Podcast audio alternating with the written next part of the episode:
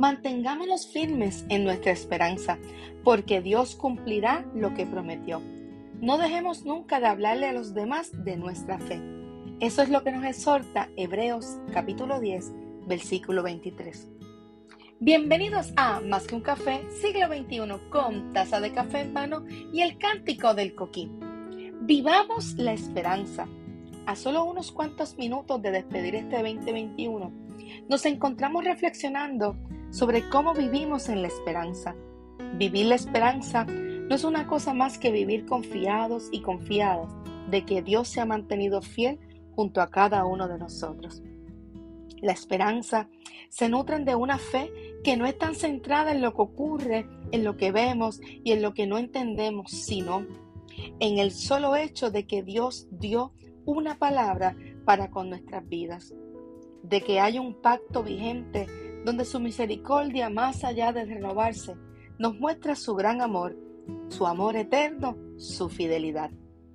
¿Sabes? Una esperanza que descansa en la gracia de Dios a través de su Hijo Jesús, quien en la cruz venció para darnos oportunidad de vida. Sí, oportunidad de salvación. La esperanza no es nada menos que la confianza en la fe y una mirada al futuro, sí, al futuro. La fe se centra en el aquí y en el ahora, pero nos impulsa a través de la esperanza, indicando que algo aguarda por cada uno de nosotros. Cuando despedimos el año 2020, pensábamos que ya lo más malo había pasado, pues sabíamos a que nos enfrentábamos y algunos guardaron sus posibilidades en que esto terminaría ante la llegada de una vacuna.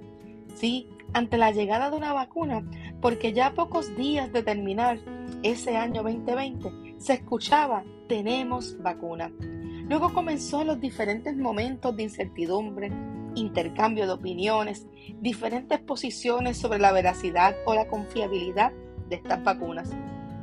Comenzaron los planes, las diferentes posiciones postulados, las logísticas, las poblaciones que se iban a atender y así pasaban los días. Unos decidieron dar el paso de vacunarse, otros todavía se mantienen en sus posiciones de no vacunarse y eso nosotros lo respetamos. Lo que sí es cierto es que en medio de todas estas situaciones hemos tenido que adquirir un nuevo estilo de vida y unas nuevas formas de poder compartir con nuestros seres amados. No solamente hablamos de una sola vacuna, sino que hemos descubierto que se necesitan refuerzos ya vamos por la tercera y tocando la puerta de la cuarta. Y así sucesivamente es posible que siga ocurriendo. Seguimos llenándonos de información sobre este virus que parece que no quiere desaparecer de nuestras vidas. Hemos concentrado todo nuestro empeño y toda nuestra atención en cómo esta población y el mundo entero puede estar diciendo estamos viviendo el peor escenario los peores momentos y esto se llama pandemia COVID-19 y ahora con el Omicron en medio de nuestras vidas. Sin embargo, una vez más la iglesia se reafirma en que nuestra esperanza no está puesta o no depende de una vacuna o de la eliminación de esta pandemia COVID-19. Hoy muchos llaman la pandemia COVID-19 pero han perdido de perspectiva que la pandemia habita en nuestras mentes, en nuestros corazones y en nuestros estilos de vida. La emergencia que enfrenta el ser humano se llama esperanza sin sentido, porque tienen su mirada puesta en este mundo terrenal, en el reino de esta tierra y no en el reino de los cielos. No la tienen puesta, en otras palabras, en nuestro Dios. Su fe no tiene lugar de nutrirse porque se nutren en cosas superficiales, en riquezas, en estatus, en posiciones, en influencia, en avaricia, el egoísmo y podríamos seguir mencionando unas cuantas más. No solamente estamos enfrentando un COVID, estamos viviendo un alto número de violencia, no solamente de género, sino en muertes en las calles, accidentes de tránsito, desvalorización, doble moralidad o más bien doble discurso. Una corrupción no solamente en el gobierno, sino lamentablemente también en los núcleos familiares. Abandono, soledad, ataca a nuestros niños y una violencia sin cesar a la creación. Los grandes intereses aplastan a una humanidad, arrastran a los corazones y destruyen las vidas. En este tiempo que termina, es importante que nosotros podamos levantar nuestra mirada al cielo y afirmar en la palabra, afirmarnos en su palabra, en esa palabra que es vida, que es verdad, que es de nuestro Señor, autor y consumador. Aún en medio de todas estas cosas, muchas sin mencionar nosotros, necesitamos afirmar en quién hemos creído, caminar con nuestra cabeza en alto y decirle a todos los que están a nuestro alrededor que el que nació murió, resucitó y que regresa por su iglesia. Recordarles que nuestra esperanza está basada en aquel que dijo que en el mundo tendríamos aflicción, pero que confiáramos porque Él había vencido, a ese que nos amó primero, a ese que nos ama, a ese que nos piensa, a ese que siempre está cerca de cada uno de nosotros. Vivir en la esperanza es poder vencer todas las tentaciones, ofertas y aquello que parece agradable, pero que no nos acerca a nuestro Dios. Por eso esa porción que dice, todo me es lícito, mas no todo me conviene. Mientras muchos viven sumergidos en el dolor, en la pena, en la tristeza, en las dificultades, en las noticias malas, otros viven en una vida sin sentir preocupaciones, en una vida fácil, en una vida de momentos, en una vida sin compromiso, sin responsabilidades, en una vida de disfrute y de placeres, pero siguen olvidando que eso no es vivir en esperanza vivir en esperanza, querido amigo, querida amiga, querido oyente, que estás con nosotros a través de de este podcast. Vivir en esperanza es poder gritarle al mundo entero que sin importar lo que tengamos o no, hemos adquirido lo que tengamos valioso o no, es el poder de la salvación que como en Hebreos nos vamos, nos dice, ¿verdad? Y nos exhorta que nos mantengamos firmes en la profesión de nuestra esperanza, nosotros no titubeamos, nosotros no dudemos, nosotros no nos desconectemos de esa palabra, que no nos movamos conforme a los tiempos, a los aires, a cómo suenen las situaciones en este país, en nuestra vida, en nuestra familia.